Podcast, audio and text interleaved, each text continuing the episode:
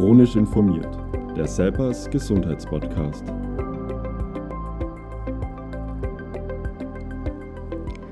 Hallo und herzlich willkommen zu unserem heutigen Podcast. In dieser Expertensprechstunde reden wir über Angst und Ungewissheit in Zusammenhang mit einer chronischen Erkrankung. Mein Gesprächspartner ist Dr. Dr. Cornel Binder-Kriegelstein.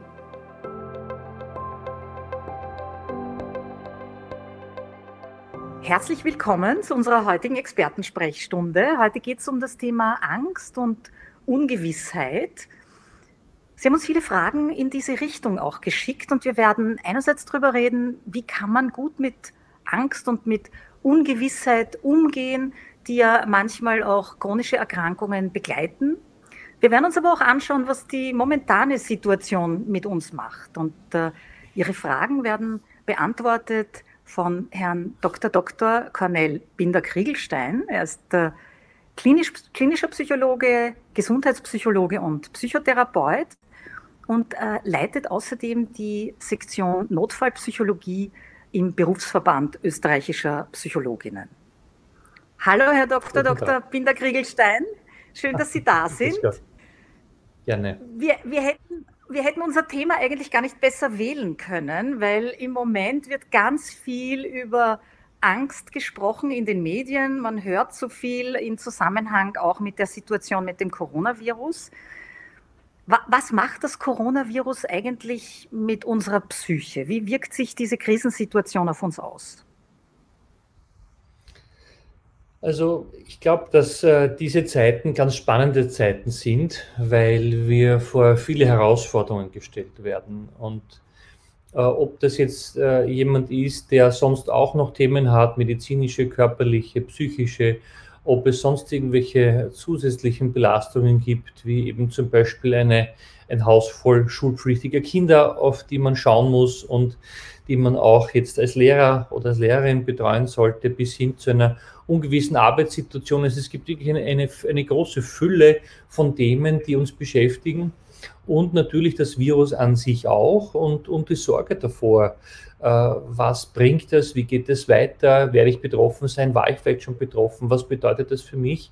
Also ich glaube, dass diese Zeiten, was äh, ähm, Unsicherheit, was Herausforderung, was äh, ein zu, zu, zusätzliches zur Verfügung stellen von psychischen Ressourcen anbelangt, wirklich äh, eine, eine Herausforderung für uns darstellt, eine Challenge, neudeutsch.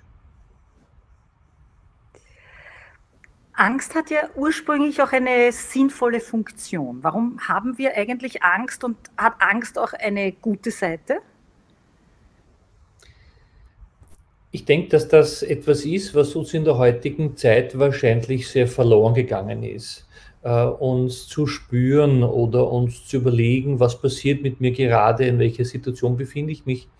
Und wie Sie schon richtig angesprochen haben, ist die Angst eigentlich eine Fähigkeit, möchte ich fast sagen, die aus der Entwicklungsgeschichte des Menschen stammt. Denn wenn man sich vorgestellt hat, ich nehme jetzt einen bestimmten Abschnitt in unserer Entwicklungsgeschichte der berühmte Buschmann, der äh, auf der Jagd ist und dann plötzlich einen Säbelzahntiger sieht, der muss natürlich sehr schnell entscheiden. Und der hilft wahrscheinlich das schnelle Einschätzen, bin ich stärker oder nicht, meine Zähne länger als die vom, vom Tiger oder nicht. Und wenn es nicht so ist, dann muss er sofort agieren. Dann muss sofort eine Ausschüttung passieren von Hormonen, die den Körper in Alarmbereitschaft versetzen. Er muss blitzschnell handeln, meistens wahrscheinlich Flucht oder Angriff, eins von beiden, beim Säbelzahntiger wahrscheinlich eher die Flucht. Und äh, da darf nicht lange überlegt werden. Das heißt, es muss ein Mechanismus sein, der tief in uns drinnen steckt und aufs Fingerschnippen funktioniert und dann uns signalisiert, äh, denkt nicht viel nach, Klammer auf, verdaue nicht viel und überlege körperlich nicht, nicht viel nach, Klammer zu, sondern stelle alle deine Kraft zur Verfügung, um jetzt effektiv handeln zu können. Und diese äh, geschichtliche Entwicklung der Angst, die ja überlebenswichtig eigentlich war, die haben wir immer noch in uns, obwohl heutzutage wir in wenigen Fällen ähm, Angst noch brauchen, In Wirklichkeit aber hilft sie uns sehr gut zu detektieren, wo könnte eine Gefahr sein, wo muss ich aufpassen, auf was muss ich achten. Äh, ein kleines Beispiel, wenn ich im Straßenverkehr nie Angst hätte, dann gibt es wahrscheinlich sehr viel mehr Verkehrsunfälle, vielleicht sogar auch Tote. Sie haben vorher angesprochen, dass die Angst auch etwas mit dem Körper tut, dass man dann auch so einen Fluchtreflex quasi äh, bekommt. Äh, was genau passiert denn im Körper, wenn man Angst verspürt? Was sind denn da so die Mechanismen und, und wie fühlt sich das oder was tut das mit dem Körper? Also ohne da jetzt zu viel ins Medizinische reinzugehen, mhm. ich bin ja auch Psychologe und, und nicht Arzt, aber die zur Verfügungstellung von, von Ressourcen von Anspannung, von Hormonen, die automatische Reflexe ähm, ermöglichen, Blitzeseile zum Beispiel, das zur Verfügung stellen von Energiekraft, nicht letztlich auch ähm, Energie im Gehirn, äh, ermöglicht es uns blitzschnell zu denken, zu arbeiten, zu reagieren. Und wenn man zum Beispiel sich vorgestellt hat, man hat einmal einen Verkehrsunfall erlebt, oder ein Beinahe-Unfall, dann gibt es Interviews von Personen, die das beschreiben sollen. Und viele beschreiben, nicht alle, aber viele, dass sie das wie in einer Zeitlupe wahrgenommen haben. Und dieses Zeitlupenphänomen könnte ein Hinweis sein, dass wenn man viele Bilder bei einem Film zum Beispiel sehr schnell hintereinander schießt, dann sind mehr Aufnahmen zur Verfügung und man lebt, erlebt das als Zeitlupe als, als super Zeitlupe zum Beispiel, wenn wir sehen, wie, wie eine, eine Pistolenkugel durch einen Apfel fliegt zum Beispiel. Das heißt, es ist sehr viel Energie zur Verfügung gestellt, es sind sehr viele Ressourcen da, es braucht auch viel Kraft, aber wir sind in der Lage, von 0 auf 100 sofort zu reagieren und das natürlich in der Symbiose Geist und Körper, ich glaube, es gehören beide immer ganz zusammen. Jetzt wirkt sich Stress oder Angst macht Stress und Stress wirkt sich ja auch auf die Atmung aus und umgekehrt wirkt die Atmung dann aber auch irgendwie auf Stress oder Entspannung. Ähm, wie, wie ist denn da dieses Zusammenspiel? Wir haben dann nämlich auch noch eine Frage von einer Patientin, die ich gerne stellen würde, aber nur vorab zur Erklärung, warum es überhaupt einen Zusammen, ein Zusammenspiel gibt zwischen Stress und Atmung. Also man kann sich das vielleicht so am besten vorstellen, dass dieses äh, zur Verfügung stellen von Kraft, Ressourcen, dieser Stressmoment, wo, wo dann wirklich alles aktiviert wird, ähm, ein gutes Level haben kann, also ein Ausmaß, wo so, sozusagen produktiv ist. Ich möchte sagen, sozusagen der gute Stress. Und wenn das zu viel wird oder wenn zu viel Anspannung da ist, dann ist aber die Effizienz nicht mehr vorhanden. Und dann spricht man vom negativen Stress. In beiden Fällen aber reagiert der Körper, wie ich das schon vorher gesagt habe, auch durch diverse Hormonausschüttungen, Adrenalin und so weiter, ähm, und versucht das System sofort zu aktivieren.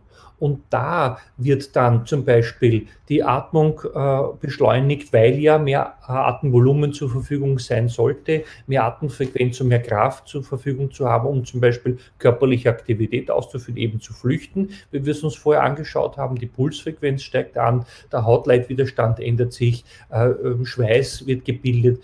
Das heißt, all diese äh, Phänomene sind da, auch wenn wir jetzt nicht mit dem Säbelzahntiger gegenüberstehen. Auch wenn wir nicht jeden Tag einen Verkehrsunfall zum Glück äh, äh, erleben müssen. Aber äh, diese Angst ist da, dieses an aktivierte System, möchte ich sagen, ist da. Selbst dann, wenn wir zum Beispiel einen Knall hören oder wenn irgendetwas anderes Unvorgesehenes passiert. Der Grund meiner Frage ist, weil wir auch eine Frage bekommen haben in Richtung Atemnot. Und äh, ich kann es vielleicht kurz vorlesen. Ich muss aufgrund meiner Krebserkrankung immer wieder zu Kontrollterminen. Diese stressen mich sehr und es fällt mir dann schwer zu atmen. Gibt es eine Übung, die mir helfen kann, in solchen Situationen frei zu atmen und mich zu beruhigen? Also ich glaube, da ist es besonders wichtig, sich zu überlegen, äh, gerade wenn es um Angstsituationen geht, was für eine Person bin ich, was für ein Persönlichkeitstyp bin ich im Umgang mit der Angst und was für Situationen gibt es, die ich zu erwarten habe. Also wenn ich zum Beispiel jemand bin, der äh, ein sehr sozialer Mensch ist und ich weiß, ich muss in eine Situation hineingehen, die vielleicht für mich mühsam wird, dann würde naheliegen, dass ich mir zum Beispiel dort, wo ich empfänglich bin und was mir auch gut Unterstützung bietet, zum Beispiel jemanden mitnehme an meiner Seite. Einfach um mein soziales Bedürfnis in einer herausfordernden Situation äh, für mich voll zu machen oder ganz zu machen oder mir da Unterstützung zu holen. Jemand anderer, der zum Beispiel eher eine ängstliche Natur ist, der wird wahrscheinlich sich eher zurückziehen oder wird wahrscheinlich schauen, möglichst wenig ähm, Situationen zu erleben, die für ihn angstvoll sind. Oder zum Beispiel, wenn wir die Wartezimmersituation anschauen, vielleicht gelingt es mir, dass ich dort äh, möglichst kurze Wartezeiten habe oder kann das vielleicht irgendwie einplanen. Vielleicht bin ich aber auch ein Mensch, ähm, der versucht, mich sehr über Sachinformation zu beruhigen. Dann wäre es wahrscheinlich wichtig, mir eher Fakten hereinzuholen oder in so einer auslösenden, mühsamen Situation wie da vor einer Kontrolle oder vor einem anderen Termin äh, beim Arzt, mir zum Beispiel zu überlegen, was würde mir helfen. Mir würde helfen, mir nochmal die Erinnerung zu rufen, was konkret sind die Schritte, warum ist das notwendig, wie bin ich aufgeklärt worden, was kann mir da am besten helfen, wenn ich mir nochmal in Erinnerung rufe, es wird gut oder es war die Variante, für die wir uns entschieden haben oder diese Parameter sind wichtig. Und wenn ich mich da auf die Sachinformation beziehen kann, würde mir das zum Beispiel auch helfen. Im konkreten Fall aber ist es natürlich auch möglich, wenn das funktioniert und wenn die Dame diesen Zugang für sich hat, dass sie zum Beispiel versuchen kann, sich auf die Atmung zu konzentrieren. Und wir wissen aus unterschiedlichen anderen Bereichen, dass eine schnelle, flache Atmung jetzt nicht so günstig wäre, aber eher eine eher tiefere und ruhigere, eine langsamere Atmung eher effizient ist. Vielleicht gelingt es auch in dieser Möglichkeit, mich auf die Atmung zu konzentrieren und ein bisschen Ruhe einzunehmen in, meine, in meiner Warteposition und mich sozusagen auf die Atmung, die ruhig, tief, entspannend, angenehm ist, dass ich mich auf die konzentriere. Vielleicht kann ich auch so es schaffen, mich ein bisschen herunter zu regulieren. Wie gesagt, da muss man ein bisschen in sich hineinhören, was ist man für ein Typ. Aber solche Möglichkeiten wären durchaus verfügbar. Was ist man für ein Typ, ist jetzt ein gutes äh, Stichwort für die nächste Frage. Es gibt Menschen, die haben gar keine Angst, die haben kein Problem mit Ungewissheit. Es gibt Menschen, die sind getrieben von Angst. Wo, wovon hängt es denn ab, ob man sich eher fürchtet oder ob man eigentlich gut umgehen kann, auch mit Ungewissheit? Ähm, es gibt so Allgemeinplätze, wo man sagen kann, da muss man das machen, da muss man das machen. Machen Sie Lehrbuch Seite 7, da stehen die drei goldenen Regeln. Ähm, ich bin da ein bisschen äh, vorsichtig, weil ich mir denke, es muss doch eigentlich sehr zu mir selber passen. Also ich müsste mir eigentlich anschauen, was erzeugt bei mir äh, ein Unbehagen in Bezug auf Unsicherheit. Was bleiben wir jetzt bei dieser Virussituation, die jetzt alle äh, beschäftigt. Ähm, muss sich jetzt wirklich diese Sicherheitsmaßnahmen wirklich einhalten oder sind in Wien eh nur mehr ein paar hundert Fälle? Warum müssen da 1,8 Millionen jetzt äh, so furchtbar aufpassen? Ist das wirklich notwendig oder ist es eh viel schlimmer, als ich überall höre? Das heißt, wenn ich so eine Ungewissheit habe, dann wäre es für mich wichtig zu schauen, was hilft mir am besten. Äh, zum Beispiel berichten viele Menschen, dass es für sie schwierig ist, durch Unsicherheit zu gehen, wenn sie das Gefühl haben, sie haben keine eigenen Möglichkeiten, darauf zu reagieren. Das heißt, sie fühlen sich ohnmächtig. Wie kann ich aber jetzt aus so einer Ohnmacht herausfinden? Da wäre zum Beispiel wichtig, sich zu überlegen, gibt es Maßnahmen, die ich setzen kann?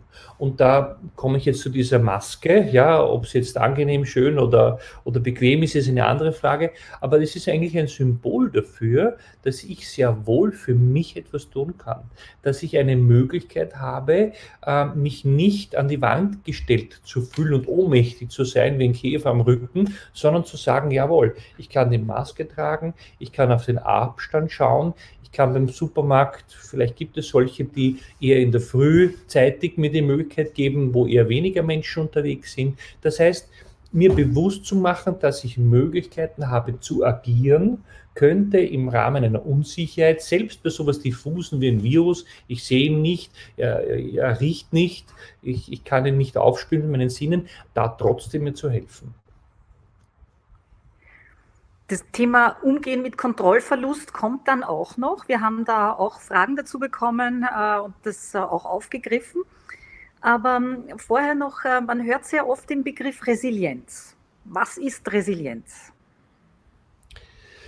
Also Resilienz könnte man eigentlich verstehen als psychische Widerstandskraft, um zum Beispiel durch sehr anfordernde, schwierige Zeiten durchzugehen. Ein Beispiel.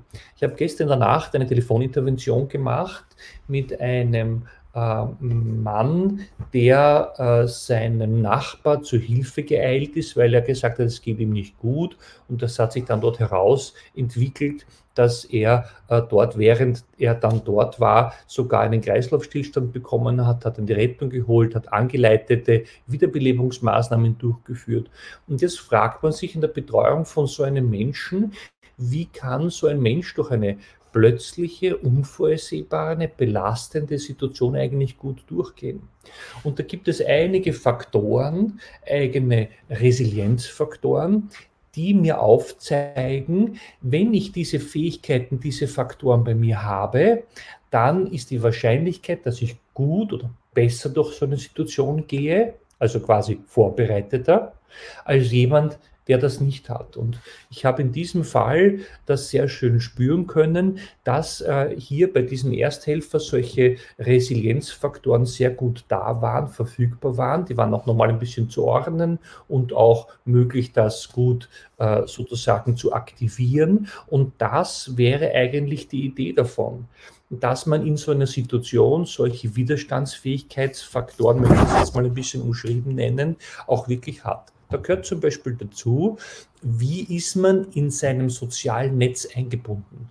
Ist man ein Einzelkämpfer und alleine oder hat man ein soziales Feld, wie Familie zum Beispiel oder Freunde oder Bekannte, die man auch ansprechen kann, die man aktivieren kann in so einer Situation?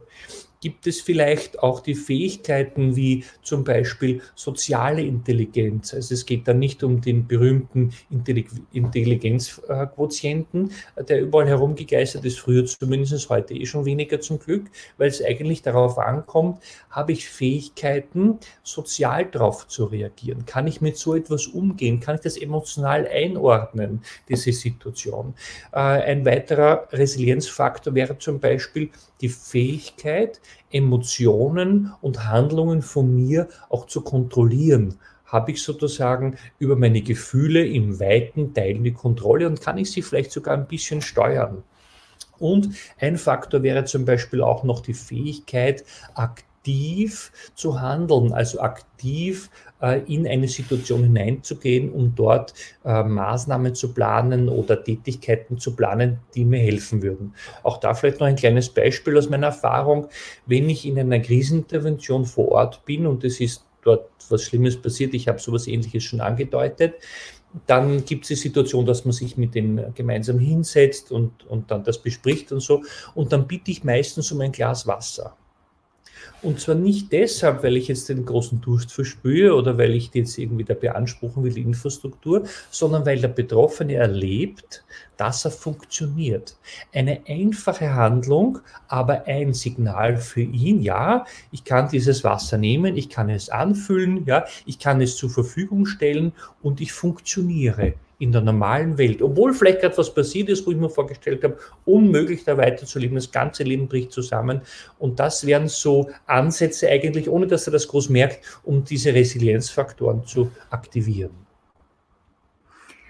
Welche Rolle spielt denn Resilienz bei chronischen Erkrankungen? Naja, da ist es. Ja, ich denke schon, wobei natürlich äh, die Resilienz, das heißt die äh, Fähigkeit mit Belastungen umzugehen, bei einer chronischen Belastungssituation logischerweise auch fortwährend auf die Probe gestellt wird. Das heißt, auch da ist es natürlich so, dass man darauf schauen muss, ob diese Energiereserven, die ich in mir habe. Ich meine, das ist jetzt nicht esoterisch, aber nur zum Nachvollziehen. Wenn ich mir vorstelle, ich habe selber in mir eine Batterie drinnen, die einen gewissen Stand hat, die sagen wir mal, die ist dreiviertel voll, und dann kommt eine belastende Zeit und diese Kraft, diese innere wird verbraucht. Dann lande ich da jetzt vielleicht im unteren Bereich und was muss ich natürlich tun? Ich muss nach dieser Belastungssituation meine Batterie wieder auffüllen mit Energie, mit Kraft und so weiter. Jetzt stellen wir uns aber vor, dass das nicht ein einmaliges Ereignis ist, sondern wir stellen uns vor, dass da ständig durch eine chronische belastende Situation äh, zum Beispiel Energie verbraucht wird. Antwort heißt, umso mehr muss ich darauf achten, auf meine emotionalen Energiereserven umso mehr muss ich achten darauf, diese Resilienzfaktoren zu hegen und zu pflegen. Und äh, die Frage war natürlich auch in der Wissenschaft, das war auch ein spannendes Ergebnis, wenn ich einen Menschen treffe in einer Situation oder von einer verlängeren herausfordernden Situation, ist Resilienz förderbar? Und die angenehme, schöne Antwort ist jawohl. Ich kann das tun. Ich habe Möglichkeiten, äh, das aktiv anzugehen, um da sozusagen auch noch Ressourcen weiterhin aufzubauen. Das ist jetzt das Hölzern für die nächste Frage. Es gibt manche Menschen, die sind resilienter als andere. Ähm, woran liegt denn das? Und Sie haben angesprochen, man kann da etwas tun. Was kann man denn tun, um resilienter zu werden. Offensichtlich kann man das ja auch äh, lernen. Ja, man kann, ja, man kann es auch erwerben. Ähm, wichtig wären zum Beispiel Faktoren wie ein aktives Umfeld zu schaffen. Also ich habe schon gesagt, diese Situation alleine zu sein versus einen, einen bekannten Freundeskreis aufzubauen. Ich weiß schon, dass das vielleicht auch nicht immer so einfach ist, wie es klingt, aber vielleicht ist es möglicher, als man denkt. Wenn man da mit offenen Augen durch die Welt geht oder ich auch oft gefragt werde, bitte, wie schaut denn das aus, ähm, wenn Menschen so in dieser Corona-Situation sind und sie sollen jetzt möglichst das Haus nicht verlassen. Aber vielleicht bietet es genau dafür Menschen, die alleinstehen sind, die Möglichkeit, dass sich Nachbarn bei melden oder man kurz anklopft und eine Frage stellt, ob der nicht vielleicht beim nächsten Einkauf was mitnehmen kann. Ich habe den noch nie angesprochen, die letzten 15 Jahre, obwohl die an der nächsten Türe wohnen. Aber durch Corona, vielleicht darf ich das, geht das und ich gewinne vielleicht ganz eine nette Nachbarschaft dazu. Also ein kleines Beispiel, um zu überlegen äh, oder auch Mut zu machen. Ja, äh, da sollte man dranbleiben. Man kann mit jedem, ob das die Supermarktkassiererin ist oder der Taxifahrer oder der Nachbar, ja, äh, möglichst halt Menschen, die man wieder treffen kann, aber dieses aktive Umfeld wirklich auch für sich zu gestalten und vielleicht, vielleicht reicht ein netter Blick oder ein freundliches Wort, um das zu aktivieren. Mir fällt ein Beispiel ein, eine Wohnungsanlage, in der ich mal gewohnt habe, wo alle mit so dem, dem faden Gesicht herumgegangen sind und ich habe mir wirklich zur, zur, zur Aufgabe gemacht, die zehn Jahre, wo ich dort war, jeden immer überall mit einem netten Grüß Gott oder Guten Tag zu begrüßen, mit einem Lächeln und, und diesen zwei, drei Worten. Und wissen Sie, was passiert ist? Es haben nach einem halben Jahr, einem Jahr, haben die Leute dort begonnen, sich gegenseitig zu grüßen. Natürlich kennt man die nicht in einer riesen Wohnhausanlage, aber einfach das Gefühl, das Nette zu haben. Viel leichter wäre es gewesen, zu jemandem hinzugehen und sagen, bitte, mir ist die Milch ausgegangen, wir haben uns eh schon zehnmal gesehen oder sehen uns immer um 18 Uhr, wir nach Hause kommen, dann darf ich Sie was fragen. Also das sollte man, glaube ich, nicht unterschätzen, wenn man das schnell abtut und sagt dann, naja, wie soll ich das machen und das geht ja nicht und ich bin allein und so weiter. Man ist wahrscheinlich viel weniger allein, als man glaubt. Ja? Also gute soziale Beziehungen, ein, ein, ein aktives Umfeld, vielleicht auch ähm, das Stichwort Verantwortung zu übernehmen. Ja, für, für einen Bereich, äh, der mir über ist oder den ich mir organisieren kann. Vielleicht sind es auch einfache kleine Haustiere, ja, wo ich dann doch über lange Zeit eine Beziehung aufbaue und einfach ein Vis-à-vis habe, jemand, um mich, mich kümmern kann, eine Verantwortung habe. Also auch da, ähm, wie ich in Wien in der Krisenintervention gearbeitet habe, in der stationären, haben wir da auch Fälle gehabt. Ich glaube, das ist schon auch wirklich etwas Wichtiges. Ja. Sie haben vorher schon den Kontrollverlust angesprochen. Gerade Patienten mit äh, chronischen Erkrankungen erleben ihre Erkrankung oft auch so, dass sie quasi ein Stück weit die Kontrolle über ihr Leben verlieren dadurch. Und in diese Richtung geht auch die nächste Frage. Ich komme mit meiner Erkrankung ganz gut zurecht. Durch Corona ist mir klar geworden, wie hilflos ausgeliefert ich sein kann. Ich habe das Gefühl, dieses Virus hat plötzlich Kontrolle über mein Leben. Was kann ich tun, um das zu ändern? Gibt es Techniken, mit denen man sich dieses Gefühl von Kontrolle auch wieder ein Stück weit zurückholen kann? Ähm, ja, man kann natürlich ähm, zum Beispiel äh, sich ähm, Übungen überlegen, wo man äh, dann das körperliche Gefühl und diese und dieses Gefühl der, der Verbundenheit und des und äh, des Fühlen des Körpers, ja, einen, einen Körper zu fühlen bedeutet ja auch, das Nicht-Körper zu fühlen, also die Grenze wahrzunehmen oder zu erleben, ja. Oder wenn ich zum Beispiel, wir stellen viel auf unseren Füßen, wir sitzen auch, aber wenn ich mir dessen bewusst werde, zum Beispiel in einer Übung, in der ich wieder in mich hineinhöre, mich auf meinen Körper konzentriere und eigentlich zum Beispiel mich frage, was berührt mein Körper gerade? Wo sitze ich denn drauf? Wo lege ich gerade meinen Arm drauf? Wo äh, sind meine Füße auf dem Boden äh, geerdet? Wenn ich diese, äh, diese Übung äh, mache, einen Körperteil nach den anderen durchzugehen und ihn aktiv zu spüren, dann kann das mir auch ein neues oder äh, sichereres Körpergefühl natürlich vermitteln. Ähm, als, als Psychologe finde ich das auch gut und wichtig. Ähm, für mich sind aber natürlich noch viel spannender äh, die Fragen, wie kann denn eigentlich äh, das Gefühl entstehen des Kontrollverlustes? Äh, was bedeutet das für mich selber? Woran mache ich denn Kontrolle fest? Wie bekomme ich meine Sicherheit für den Alltag und für mein Leben? Und äh, da sind wir schnell auch in einer Ecke. Ich möchte sie noch ganz, nur ganz kurz andeuten. Ähm, was gibt es für Möglichkeit auch aus dem religiösen äh, Themenbereich für mich hier äh, eine Unterstützung zu finden. Ich möchte das Thema nur ansprechen und das aber nicht ausführen. Für viele Menschen gibt es da auch Chancen, äh, da unerklärliche Dinge vielleicht erklärbarer zu machen oder für sich Antworten zu finden, die stützend und hilfreich sein können. Ähm, zur, zur, Psychologie, zur originären Psychologie zurückkommend, ähm, ist es natürlich so, dass ich mir überlege, was brauche ich eigentlich, um ein Gefühl der Sicherheit und der Kontrolle im weitesten Sinne zu haben. Und wir erinnern uns da, ähm, an, an, an schöne Modelle, wo es darum geht, was brauche ich eigentlich, um mich sicher zu fühlen. Ja? Und diese Bedürfnispyramide von Maslow zum Beispiel sagt, das wichtigste und die breiteste Basis aber ist zum Beispiel das Thema, habe ich ein, ein Dach über den Kopf, habe ich genug Nahrungsmittel, also so richtig die Basisversorgung. Ja? Wenn ich das habe, gibt es für mich Sicherheit. Der zweite, schon ein bisschen schmälerer, weil es soll eine Pyramide werden, äh, Bereich ist der der sozialen Kontakte. Habe ich da soziale Kontakte, die für mich befriedigend sind? Wie kann ich mir die organisieren?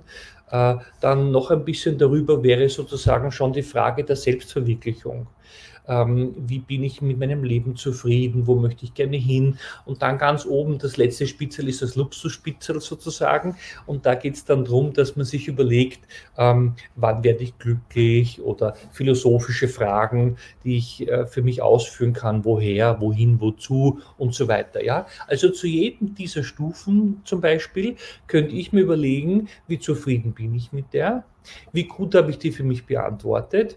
Und äh, gibt es für mich ein, ein, ein ruhiges, rundes, sicheres Bild eigentlich? Und wenn da irgendwo ein Punkt auftritt, zum Beispiel durch eine chronische Erkrankung, wo ich das Gefühl habe, Gesundheit ist ein Thema, dann muss ich mich entscheiden, was brauche ich dazu, um mich da wieder sicherer zu fühlen.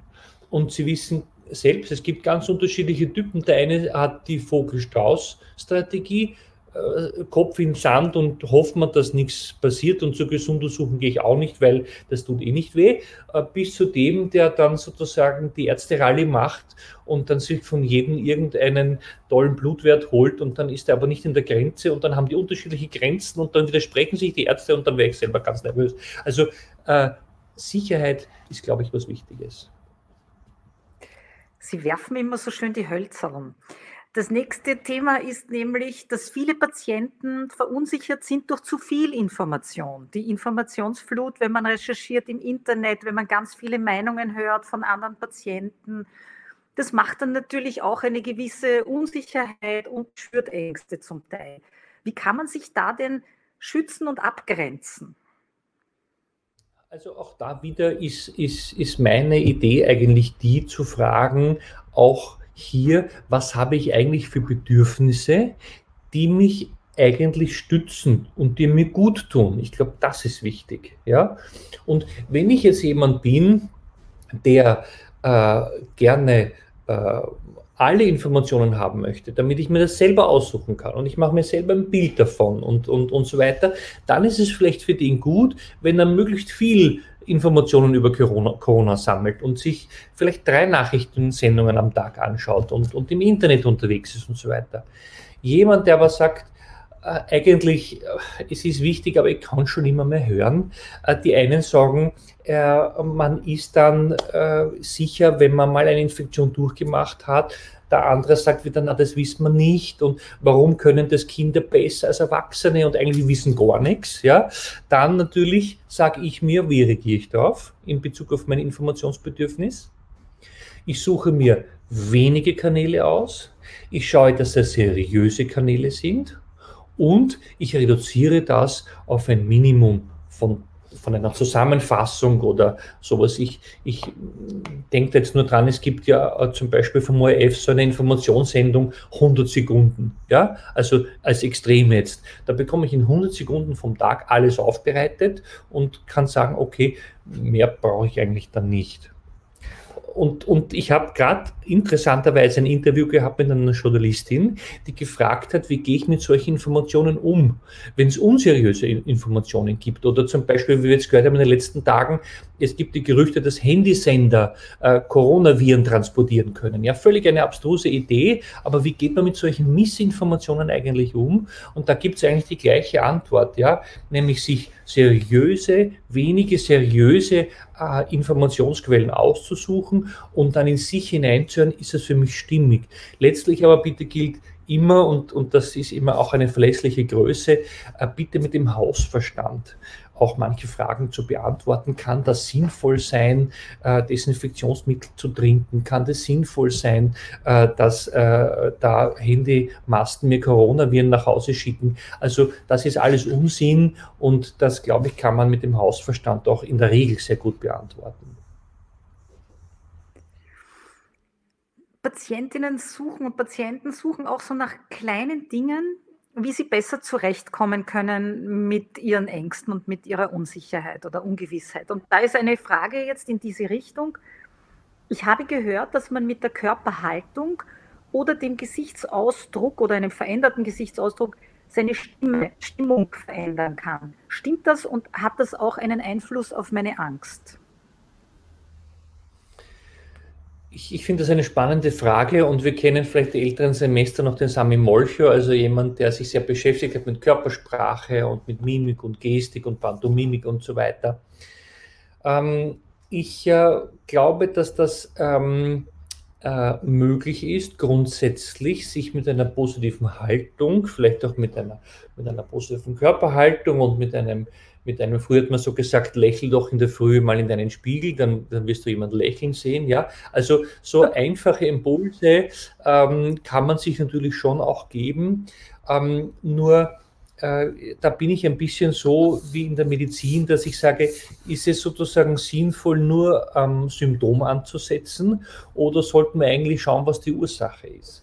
Was macht mich unsicher? Was, was äh, schürt meine Angst eigentlich? Und müsste eigentlich viel mehr dorthin sehen, wobei ich eine positive Grundhaltung schon wichtig finde. Aber ich glaube, es kann uns nicht helfen, äh, dass per se, also nur durch diesen Mechanismus alleine zu lösen. Das, das, das geht leider nicht. Ähm, da, das äh, möchte ich schon sagen. Aber es wäre vielleicht eine, eine gute zusätzliche äh, Möglichkeit, um, um sich in eine positive Stimmung zu versetzen, wenn man der Typ ist, dass das, dass das klappen kann. Sie haben vorher schon angesprochen, dass Angst ja auch sehr unterschiedlich wahrgenommen wird und oft geht es ja nicht nur um die äußeren Einflüsse, sondern eher um das, was unsere Gedanken äh, aus diesen äußeren Einflüssen machen oder wie wir, wie wir über eine Situation nachdenken. Wie, wie kann man denn verändern, wie man bestimmte Situationen wahrnimmt, damit man vielleicht sich in der einen oder anderen Situation nicht zu viel Gedanken macht auch. Und wir kommen aber dann noch auf das Gedankenkreisen und so weiter, Grübeln kommen wir auch noch später. Äh, aber grundsätzlich, wie, wie kann man Situationen neutral wahrnehmen? Kann man das lernen? Also ich ähm, nehme jetzt eine Situation her, wo jemand zum Arzt geht und dort zum Beispiel eine, eine Impfung erwartet, ja, was sich niemand wünscht und was vielleicht auch nicht sehr angenehm ist. Und äh, jetzt kann ich mir überlegen, wie gehe ich in diese Situation hinein. Und da können wir gleich ein paar Dinge zusammenfassen, die wir schon besprochen haben, weil zum Beispiel mein Erfahrungswert, wie war es das letzte Mal? Äh, ich habe mich mehr gefürchtet, dass es notwendig war, aber es war nur ein kleiner Pieks. Oder ähm, ich habe einen Trick für mich gelernt, weil währenddessen huste ich aus und das habe ich mit meinem Arzt so ausgemacht und dann ähm, habe ich da äh, vielleicht gar nicht die Möglichkeit, lang zu überlegen, was jetzt ist oder verwickelt mich in ein Gespräch. Ja? Das heißt, ähm, ich kann Situationen, die mir geholfen haben, Tools, also Fähigkeiten, Strategien, die mir geholfen haben, aktivieren, um diese dann in so einer unangenehmen Situation vielleicht äh, zu aktivieren und auch äh, für mich ganz bewusst zu nutzen. Das heißt, wenn ich in eine Situation hineingehe, und schon weiß, ich habe Materialien und, und, und Fähigkeiten, das zu bewerkstelligen, dann werde ich auch äh, die Gesamtsituation nicht mehr so unangenehm bewerten. Also das hat schon vor einigen Jahrzehnten, mir gefällt das Modell von Lazarus eigentlich, der genau das beschreibt, ja, dargestellt und hat gesagt, wenn ich eine Situation vor mir habe, nehmen wir eine Prüfungssituation. Und die Prüfungssituation ist grundsätzlich mal nicht angenehm, gehen wir davon aus. Und ich habe aber den zweiten Schritt. Ja, der zweite Schritt wäre, ich bin gut vorbereitet, ich weiß, was ich kann dann habe ich diese beiden Dinge, die ich addiere in meiner Rechnung, mache einen Strich drunter und dann kommt vielleicht ein neutrales Ergebnis heraus. Das heißt, meine Fähigkeit und mein Vertrauen auf meine Fähigkeiten helfen mir eigentlich sehr gut, selbst in einer unangenehmen Situation gut zurechtzukommen. Vielleicht sogar sie leicht positiv zu bewerten. Ich habe letztens von einer Bekannten gehört, da bekommen die Kinder immer ein Geschenk äh, nach einer kleinen Spritze beim Arzt, einer Impfung. Und die wollen deshalb hingehen, weil sie wissen, sie kriegen nachher ein kleines Geschenk und bitte, was muss ich tun? Vorher, vor der Geschenkssituation war das so, dass ich gesagt habe, nein, also du bringst mich da keine zehn Pferde bring mich zu diesem Termin, da gehe ich sicher nicht hin. Wir haben vorher schon, oder ich habe das Grübeln angesprochen, das äh, jetzt kommt. Äh, Patienten mit einer chronischen Erkrankung kennen das manchmal, dass sie so ein Gedankenkarussell haben und die, die Gedanken kreisen permanent um das gleiche Thema. Wo ist denn die Grenze zwischen Nachdenken über ein Problem und wann beginnt ein, sagen wir mal, ungesundes Grübeln? Kann man da so eine Grenze ziehen? Naja, man könnte es versuchen, indem man äh, zum Beispiel ähm, sich Strategien überlegt, um mit diesem eigenen Grübeln umzugehen. Also ein typischer Moment, wo das auftritt, wäre zum Beispiel am Abend vorm Einschlafen. Da können dann Gedanken kreisen und dann kommt man drauf, man liegt ja nicht so gut und dann, dann drehe ich mich mal um und dann habe ich aber wieder diesen Gedanken und so weiter. Das heißt, ähm, äh, ich würde dort eine Grenze ziehen, wo es ein, ein normales Nachdenken ist, wo vielleicht ich auch weiterkomme durch meine Gedanken. Also ich habe einen Kollegen, äh, der dann sagt, du, die besten Ideen habe ich in der Nacht vorm Einschlafen, äh, weil da denke ich mir noch Sachen durch. Ja? Also ich will damit sagen, natürlich kann das produktiv sein. Ja? Äh, destruktiv oder, oder unangenehm oder eher nicht so dienlich wären Gedankenkreisen, die emotional belastend sind, die mir Kraft rauben, wo ich keinen Ausweg sehe, die sich einen aufdrängenden Charakter haben, ja, also die ich schwerer unter Kontrolle bekomme. Dort würde ich also eher sagen, in dem Eck, da, da wird es dann schwieriger. Das kennen wir auch äh, als einzelne Symptome von unterschiedlichen psychischen Erkrankungen oder von Voranzeichen dazu. Also da sind wir dann schon in einer anderen Ecke drinnen. Warum grübelt man eigentlich? Was, was ist da dahinter für ein Mechanismus? Naja, man könnte sich ja auch genauso gut fragen, ähm, wann grübelt man nicht? Und äh, ist das so, dass eigentlich das Gehirn ständig aktiv ist? Und wenn man den Schlafforschern glaubt, dann kommt man eigentlich drauf, dass man den ganzen Tag denkt und die ganze Nacht und das ganze Leben. Also das Gehirn ist eine Wundermaschine, äh, die eigentlich ständig damit beschäftigt ist, meine Emotionen, die ich habe, zu verarbeiten, meine Situationen zu bewältigen und das hält mich die ganze Zeit auf Trab.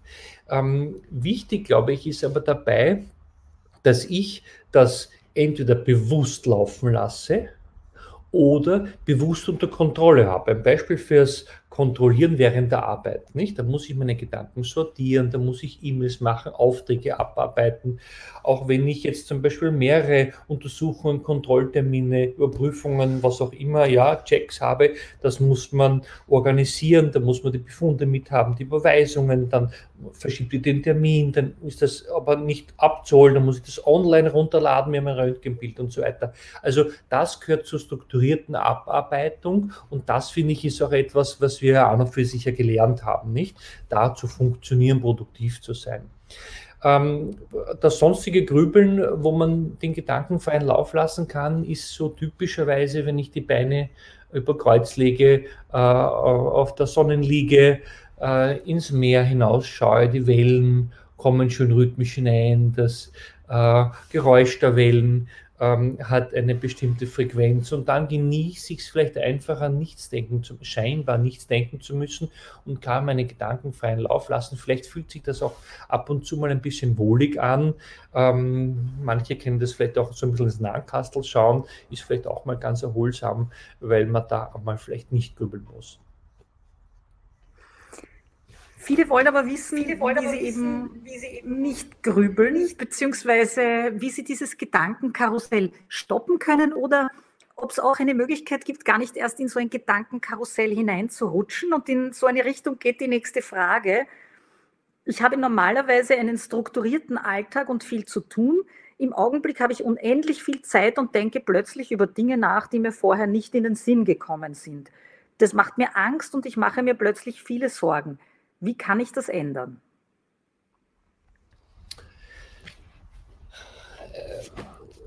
Die Frage, ob jemand in Corona viel Zeit hat oder nicht, die, die, erspare ich uns jetzt, weil es gibt viele, die viel Stress haben es gibt viele, die nicht wissen, was sie mit ihrer Zeit tun sollen. Ähm, aber würde ich in der Herausforderung sein, wirklich viel Zeit zu haben und ins Grübeln zu kommen, äh, dann ist natürlich, so wie wir es gerade gehört haben, eigentlich die Frage die, wird das als belastend wahrgenommen?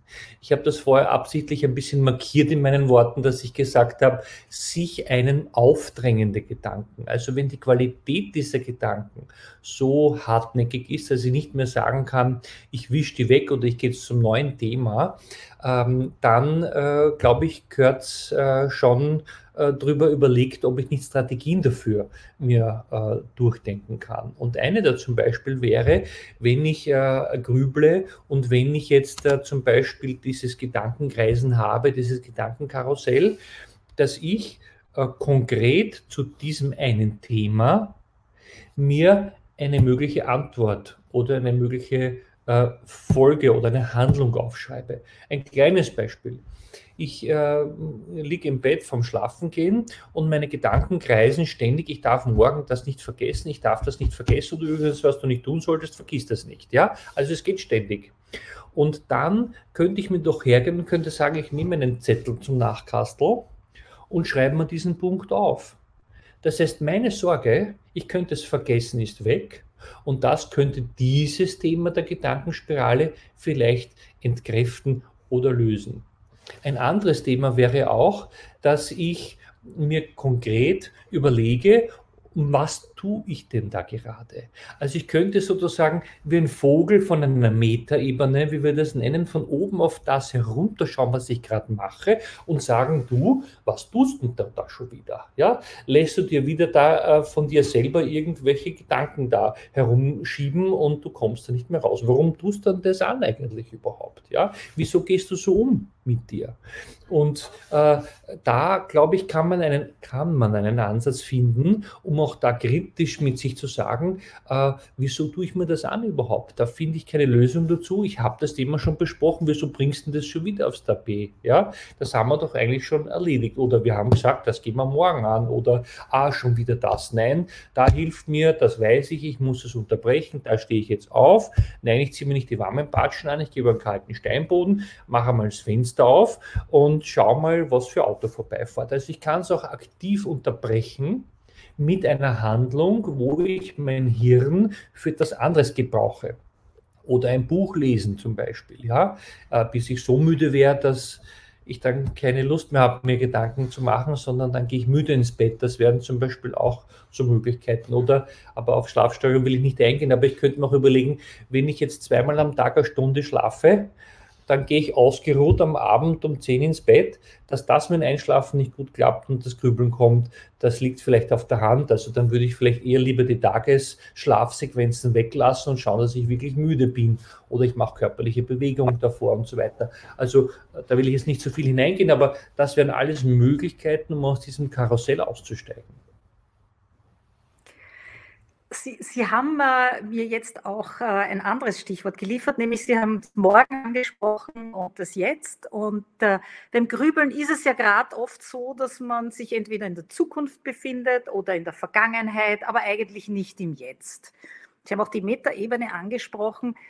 Gibt es Techniken, mit denen man lernen kann, so in der Gegenwart zu sein und äh, Stichwort Achtsamkeit oder vielleicht andere Techniken, wirklich sich auf den Augenblick zu konzentrieren, um eben nicht abzuschweifen in die Zukunft oder in die Vergangenheit. Gibt es da etwas, das Sie empfehlen würden? Etwas, was mir einfallen würde, ist, auf sich zu konzentrieren, vielleicht was Angenehmes zu erleben und zu spüren. Man könnte auch so etwas machen wie eine kleine Gedankenreise, zum Beispiel so eine Fantasiereise. Ja, das heißt, ich mache meine Augen zu, begebe mich in eine angenehme Lage, ja, körperlich, ohne dass ich irgendeinen Schmerz fühle und denke mir dann, ich male mir jetzt ein schönes Bild aus. Zum Beispiel sehe ich eine schöne grüne Wiese, die frisch gemäht ist, Sofort habe ich den angenehmen Geruch in der Nase. Ich höre ein bisschen genauer hin, habe vielleicht meine, meine Bienen, die summen und dann mache ich mal einen Schritt und schaue, wie fühlt sich dieser Schritt an. Ja, ein bisschen feucht vielleicht, ein bisschen duftend, ich spüre die Erde drunter, ja. Und so könnte ich eigentlich einen Schritt nach dem anderen setzen. Ich könnte vielleicht meinen Blick ein bisschen in die Weite äh, äh, schweifen lassen und sehe dort schöne Hügel oder ein kleines Wäldchen vielleicht auftauchen, ja, und mache dort meine kleine Runde in meiner kleinen Fantasie, in meiner Gedankenreise und äh, hole mir dort Orte ab der, des Genusses, der Erdung, des, des Wohlbefindens und tanke eigentlich da wieder auch ein bisschen meine Energie auf, äh, tu mir etwas Gutes, äh, komme dann wieder zurück zu meinem Ausgangspunkt, es gehört auch wieder beendet und komme dann drauf, dass vielleicht die äh, Stunde, die ich warten muss, schon zur Hälfte vorbei ist. Sie haben sehr schön die nächste Frage beantwortet. Ich lese sie nur vor, damit äh, die, diejenige oder derjenige sich wiederfindet. Gibt es einen Ein-Minuten-Tipp fürs Wartezimmer, um sich zu beruhigen und entspannter in das Arztgespräch zu gehen? Also perfekte Antwort drauf. Ähm, diese Situation wird immer wieder beschrieben, dass das doch die, die Patienten auch und Patientinnen sehr stresst, dass sie dann irgendwo sitzen müssen und warten müssen. Und ich denke, das war jetzt ein sehr guter Tipp, wie man sich vielleicht in einer Minute auch die, diese Wartezeit ja. äh, ein bisschen angenehmer gestalten kann. Ja, wo, wobei, wenn ich mir jetzt zum Beispiel denke, ich bin bei dem Arzt und, und ich muss jetzt eine Stunde warten, vielleicht ist es für mich angenehm, dass ich die Punkte nochmal durchgehe, die ich eigentlich fragen möchte. Ja, es ist ja ich sage es jetzt mal von der Patientenseite, ein Dienstleister. Ich gehe ja eigentlich hin und will eine Leistung haben und möchte gerne betreut und unterstützt werden. Was erwarte ich mir? Ja? Was möchte ich gerne klären? Was, was hoffe ich, was ist nach dem Besuch anders als vorher? Ja? Also ich glaube, dass ich da schon sehr gut äh, mir auch überlegen kann, muss das nur ein Leiden sein äh, in dem Wartezimmer und ein unangenehmes äh, aushalten müssen, von dass meine Lebenszeit verrinnt. Fällt mir übrigens ein chinesisches Sprichwort ein, was mir auch recht gut gefällt, weil es immer so darum geht, uns läuft die Zeit davon, das Leben ist zu kurz und so weiter. Ähm, die, äh, dieses Sprichwort sagt nämlich, ähm, die Zeit läuft dir nicht davon, sondern sie kommt auf dich zu. Und das gefällt mir eigentlich recht gut, weil man dann ja nicht in der passiven Rolle des Verlierers ist, sondern ich bin in der schönen Position, mir das zu gestalten und was daraus zu machen. Und vielleicht kann ich im Wartezimmer äh, dann äh, da ein nettes, einen netten Blick austauschen oder äh, eine nette Konversation haben mit der Sprechstundenhilfe oder dem Herrn Sprechstundenhilfe ähm, oder sonst irgendwas. Also ich glaube, da darf man schon auch ein bisschen sich fordern, in der eigenen Verantwortung die Zeit und auch die Situationen für sich zu nutzen und auch zu, aktiv zu gestalten. Ein Resilienzfaktor zum Beispiel. Wenn die Patienten dann beim Arzt sind oder die Patientinnen beim Arzt sind oder bei der Ärztin, dann äh, sind sie manchmal auch äh, gezwungen, Entscheidungen zu treffen oder zumindest mitzutreffen. Und äh, dieser Stress macht dann auch manchmal noch einen zusätzlichen Druck. Und zwar jetzt nicht beim Arzt, aber in eine ähnliche Richtung geht die nächste Frage. Ich war eigentlich bisher noch ziemlich entspannt, da ich mich wegen der laufenden Chemo eher isoliert habe. Aber jetzt denkt man schon über jeden Schritt nach. Darf ich auf die Straße? Soll ich noch zur Physio? Wie kann ich mit der Unsicherheit bezüglich meines eigenen Verhaltens umgehen? Wie kann ich gute Entscheidungen treffen? Gibt es da eine Empfehlung? Ich habe heute mit einem Bekannten gesprochen, der hat mich angerufen. Äh, es liegt äh, äh, ein naher Angehöriger im Krankenhaus ähm, am Sterbebett, das, das weiß man schon. Und er hat mich gefragt, äh, soll er sich verabschieden gehen oder nicht. Und äh, meine spontane Gegenfrage war, was spürst du denn in deinem Bauch? Was wäre spontan jetzt eigentlich am liebsten? Und da hat er gesagt, also auch wenn es mir schwerfällt, aber also einmal sehen würde ich sie noch. Und dann haben wir daran gearbeitet, wie er das tun kann und wie er eigentlich zu diesem Ziel kommt. Ähm, äh, er hat sich dann nochmal noch mal eine, eine Kurznachricht geschickt und vielen Dank für das Gespräch, obwohl es nicht lange gedauert hat. Ja. Aber ich, ich glaube, dass genau so etwas wichtig wäre, in sich selbst hineinzuhören und für sich selbst zu überlegen, was will ich eigentlich, was würde mir gut tun, was brauche ich, um zu einer Entscheidung zu kommen. Sind es mir die Fakten? Ist es äh, vielleicht jemand, mit dem ich mich austauschen möchte, dass ich diese Entscheidung nicht alleine treffe? Oder auch mit dem Arzt, mit der Ärztin zu besprechen, äh, wann muss diese Entscheidung getroffen werden? Muss das jetzt sein? Kann ich Ihnen das auch später mitteilen? Ich möchte es noch gerne besprechen. Ähm, also äh, ich glaube, dass das wichtig ist, sich zu fragen, wann ist für mich eine Entscheidung eine gute, so dass ich auch rückwirkend schauen kann, ja, zum Beispiel kritisch mich zu hinterfragen, hätte ich mit dem Wissen von nachher diese Entscheidung wieder so getroffen? Oder man könnte sich auch noch ehrlicher fragen, was wäre mit meiner Entscheidung gewesen, wenn ich genau die gleichen Informationen, die ich damals hatte, wieder nur diese hätte. Und dann wird es meistens noch deutlicher. Dann wird man sagen, na gut, das, was ich damals gewusst habe, das war ja klar, dass ich so entscheiden muss. Na gut, dann war es aber auch in Ordnung so. Und was danach kommt, wie Sie vorher richtig gesagt haben, das sind Spekulationen, das wissen wir alle nicht. Hm. Bevor die Patienten und Patientinnen in die Situation kommen, dass sie entscheiden müssen oder können, müssen sie aber oft lange warten auf Termine, auf Untersuchungen, auf Befunde. Und äh, das ist dann auch immer so eine Phase der Ungewissheit, der Sorge und der Angst. Und in diese Richtung geht die nächste Frage. In zwei Wochen wird entschieden, ob ich eine Off-Label-Therapie für meine chronische Krankheit beginnen darf, die vermutlich die einzige Therapie mit Wirkungschance derzeit wäre. Wie gehe ich mit dem Stress bis zum Arzttermin um? eine wichtige Frage, die ich auch sehr oft ähm, äh, gehört habe. Ähm, und äh, ich, ich, ich versuche es jetzt mal absichtlich von einer ganz anderen Warte zu beleuchten. Ja? Und äh, überlege mir, was ist, wenn ich einen Termin habe, von dem ich zwar weiß, wann er sein wird, aber die Zeit bis dahin erscheint mir unendlich. Äh, schauen wir uns kurz Weihnachten an. Was gibt es da für Volksbräuche, um mit Zeiten, die mir nicht aushaltbar scheinen, äh, gut umgehen zu können? Fragen wir unsere Kinder.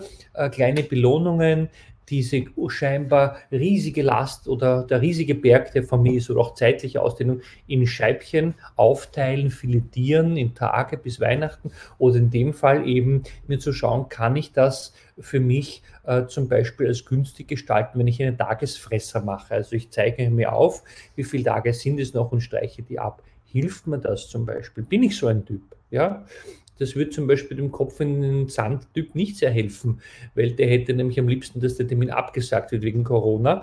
Ähm, außer es ist natürlich eine, eine lebenswichtige Sache. Aber äh, so unterschiedlich sind die Menschen und so subjektiv muss man eigentlich auch die Strategie anschauen. Ich kann mich fragen, habe ich alle Informationen, die ich gerne hätte?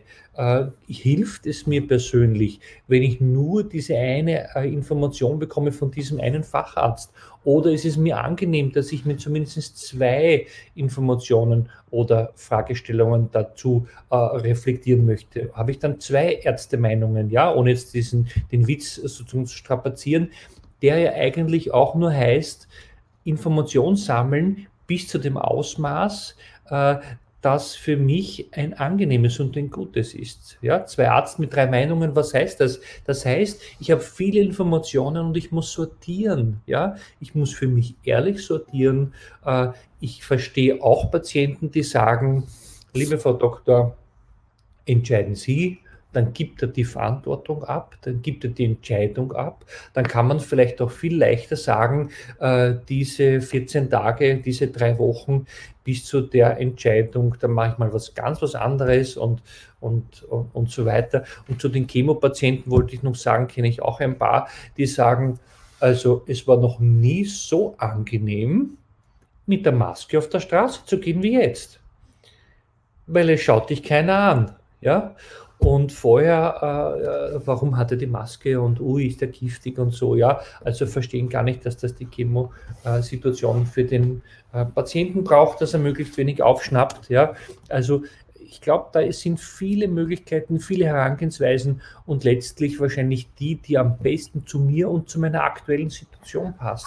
Habe ich gerade genug Reserven, mich mit Strategien zu spielen oder habe ich das Gefühl, ich pfeife aus dem letzten Loch, da mache ich keine Experimente. Ich hole mir das, von dem ich weiß, es funktioniert und es sind soziale Kontakte und vielleicht auch mal was zur Beruhigung, ja, was Pflanzliches oder was auch immer. Also ich glaube, das gibt so viele Möglichkeiten. Vergessen wir nicht, ähm, zu schauen und zu sehen, dass es so viele Möglichkeiten und so viele Angebote gibt.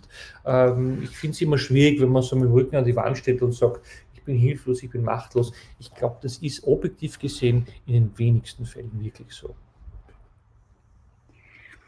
Chemopatient war jetzt wieder ein Stichwort. Viele Krebspatienten und Patientinnen fürchten sich, dass sie möglicherweise ein Rezidiv haben könnten. Und die Kontrolltermine und eine fortlaufende Therapie erinnern sie natürlich auch permanent an ihre Erkrankung. Was können die Patienten und Patientinnen jetzt machen, um nicht permanent in Angst zu leben? Ähm, also gerade in dem Fall, den Sie angesprochen haben, äh, wäre ich zum Beispiel ein Fan dafür, ähm, wirklich mir vor Augen zu führen, dass der Körper und der Geist wirklich eins sind. Da frage ich dann meistens, ja, äh, na stellen Sie sich vor, Sie müssten auf eins verzichten. Sie müssten entweder auf den Körper verzichten oder auf Ihre Psyche, auf Ihre Emotionen. Was ist Ihnen wichtiger? Und, und und da gibt es keine Antwort dazu, weil ich brauche ja beides. Ja, na gut, dann müssten wir aber auch so fair sein eigentlich, beide Aspekte zu berücksichtigen, wenn es um Ängste geht, wenn es um Sorgen geht, wenn es um Gesundheit geht, wenn es um Gesundung geht. Und so denke ich mal, könnte man zum Beispiel Strategien suchen, äh, pflanzliche Stoffe mit Fachkräften äh, für das Immunsystem ja, äh, zu sprechen, um sich da alles zu organisieren und zu tun, um eben begünstigende Faktoren wirklich auszunutzen, bis hin zur Psychoimmunologie. Also auch das gibt es, ja. Was hat die Psyche für einen Anteil für Infektanfälligkeit oder für die Stärke des Immunsystems? Ich glaube, das wird wirklich stark überschätzt, äh, unterschätzt und könnte man wirklich noch gut einsetzen. Gerade das, was vorher die eine Patientin gefragt hat, was ist, wenn ich mit einer positiven Haltung reingehe und, und lächle sozusagen. Ich glaube, das ist ganz, ganz wichtig, ähm, damit man dann nicht unter der Tür gemachten unter der zugemachten Tür und den Türspalt durchgeht, sondern oberen Hauptes und sagt, so, das nehme ich. Und ein Beispiel fällt mir auch noch ein, einen Patienten hatte ich mit, ähm, mit einem Tinnitus und der hat wirklich sich belastet gefühlt und der war beim Schädel-CT und hat ähm, ähm die heftigsten Medikamente genommen und Infusionstherapie und was weiß ich. Und es hat alles nichts geholfen. Und dann hat er mich angerufen und hat gesagt, weißt du, ich bin eigentlich, ich bin eigentlich am Ende mit meinem Latein. Ich kämpfe ständig gegen diesen Tinnitus. Ich rege mich immer auf, dass der da ist. Warum stört mich der? Und dann habe ich gesagt, weißt was, probier mal was anderes aus. Sag ihm doch einmal am nächsten Tag in der Früh, heute nehme ich dich mit. Heute darfst du dabei sein bei meinem Tag. Ich lasse dich mitgehen. Und das hat ihm so sehr geholfen, weil er das Gefühl gehabt hat, er hat die Kontrolle. Er hat eigentlich äh, die Möglichkeit in der Hand zu schauen, ob ihn das verunsichert und stört und ständig ist er beeinträchtigt oder er sagt, nein, nein, den kenne ich. Dem habe ich das erlaubt, dass er heute mit dabei sein darf. Und schau, komm mit, Tinnitus, jetzt fahren wir mal Hochschaubahn oder jetzt gehen wir in ein Konzert. Und während des Konzerts, höre ich dich nämlich nicht einmal. Ja? Also ich glaube, dass die Haltung und Herangehensweise wirklich äh, ein ganz wichtiger Punkt sind, den wir eigentlich viel zu wenig nutzen. Manchmal fällt es ja auch Manchmal schwer, auch überhaupt zuzugeben, dass man Angst hat. Das ist dann auch manchmal mit, mit irgendwie Scham verbunden. Kann es helfen, mit anderen über die eigene Angst zu sprechen? Unbedingt. Also ich bin ein Fan davon, äh, dass wir die Fähigkeit haben, wissenschaftliche Studien belegen leider oder zum Glück, dass das die, die Damen viel mehr können, Emotionen zu zeigen, sich Unterstützung zu holen. Die Männer haben da äh, zumindest im, die Anwesenden lasse ich natürlich weg, ja, von den, von den Zuhörern und Zusehern, aber äh, dass da viele Schwierigkeiten haben, das zu teilen. Geteiltes Leid ist halbes Leid, das Sprichwort kennen wir alle und das versucht eigentlich nur darzustellen, dass ich aus meinem Herzen keine Mördergrube machen soll. Ich, ich äh, sollte eher diese Dinge aussprechen, sollte sie reflektieren. Äh, kann sein, dass eine große Sorge, die ich habe, jemand anderer eigentlich gesagt habe, du, das habe ich mir schon lange überlegt, da habe ich diese und diese Idee dazu, das hilft mir vielleicht. Also dieser Austausch, dieses gemeinsam tragen, das gemeinsam bewältigen, das gemeinsam neue Lebenssituationen zu akzeptieren, ob das jetzt eine chronische Erkrankung ist, ob das jetzt Corona ist, ich glaube, das hilft wirklich ganz, ganz besonders viel, äh, bis hin zu Selbsthilfegruppen, die ja das wirklich forcieren, sich auszutauschen. Da möchte ich vielleicht nur äh, den Hinweis geben, sie sollen fachgeleitet sein, die Selbsthilfegruppen. Ja? Also sollte eine Fachkraft ab und zu dabei sein, dass nicht die Tendenz, die auch verführerisch ist, äh, entsteht, dass man sich in seinen eigenen Leid suhlt und wir sind, wir sind, ich gehe dann mühsam belastet, gehe ich hin, aber ich komme komplett zerstört hinaus, weil den anderen geht es noch viel schlechter. Das sollte nicht passieren, aber der Austausch an sich, äh, mit Gleichgesinnten, mit Menschen mit gleichen Erfahrungen Tipps auszutauschen, ja, oder vielleicht die ein oder andere Plattform oder Oberfläche zu schaffen, wo man sich austauschen kann oder seriöse Informationen bekommen kann, äh, wie sie es zum Beispiel hier machen. Ich glaube, dass genau das ist wichtig, niederschwellig Informationen zur Verfügung zu stellen, die man dann auch mit nach Hause nehmen kann. So vielleicht von heute kann der ein oder andere sich da einen ein oder anderen Gedankengang mitnehmen, den er noch nicht hatte. Ich glaube, das ist wertvoll. Vielleicht wollen Sie auch mit einem Psychologen oder mit einer Psychologin sprechen. Und äh, dazu finden Sie Informationen auf der Website des BÖP, das ist der Berufsverband österreichischer Psychologinnen. wo Sie genauere Informationen über Psychologen und Psychologinnen in Österreich finden. Wir kommen langsam auch zu einem Ende dieser Sprechstunde und äh, eine letzte Frage habe ich noch. Was kann man denn in entspannten Zeiten machen, um sich so eine Art Erste-Hilfe-Koffer zusammenzustellen, wenn man dann in eine Angstsituation kommt, dass man da, davon zehren kann? Das ähm, Schönste, was mir dazu einfällt, ist eigentlich, dass ähm, ich äh, mir überlegen kann, ähm, so wie ich das bei einem, bei einem ähm, Betroffenen gehört habe, der zum dritten Mal eine Hochwassersituation erlebt hat in seinem Haus, und äh, ich ihn gefragt habe, können wir noch was helfen? Wie, wie, wie brauchen Sie Unterstützung? Wie, was kann man tun? Und wir, dann sind wir ins Sprechen gekommen. Und ähm, er hat dann zu mir gesagt, das ist das dritte Mal Hochwasser ist nicht ein bisschen vergleichbar mit der Belastung, die er bei dem ersten Hochwasser hatte, weil es ihn da getroffen hat, sozusagen wie aus heiterem Himmel und er nicht gewusst hat, ob er das je wird bewältigen können. Diese ganzen Sachschäden und, und diese Antragsformulare und der nasse Keller und so weiter. Und beim dritten Mal hat er gesagt, natürlich, es ist blöd, aber ich habe mir die wichtigsten Sachen schon aufgestellt, da sind keine Dokumente mehr unten gewesen. Ich habe noch von vor fünf Jahren, habe ich noch die Trockenmaschine, ich weiß ungefähr, wie lange das dauert, das mache ich so, das mache ich so. Was will ich sagen?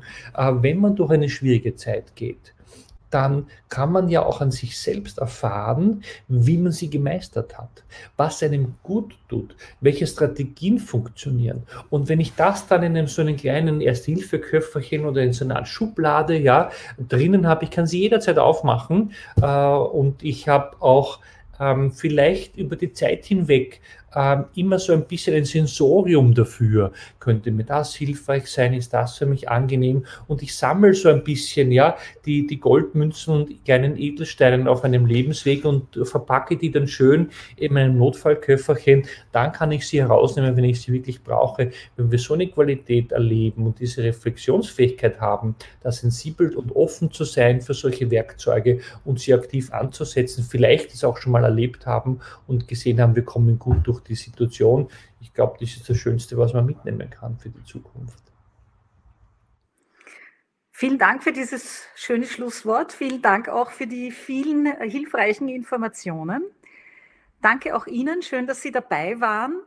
Diese Expertensprechstunde wurde aufgezeichnet und Sie können sie auch nochmal ansehen auf äh, www.selpers.com. Dort finden Sie auch verschiedene Online-Kurse zum Thema Lebensqualität und chronische Erkrankung. Und äh, wir haben einen Newsletter. Wenn Sie den abonnieren, werden Sie auch äh, regelmäßig, nicht so häufig, aber doch regelmäßig äh, informiert, wenn sich etwas Neues tut.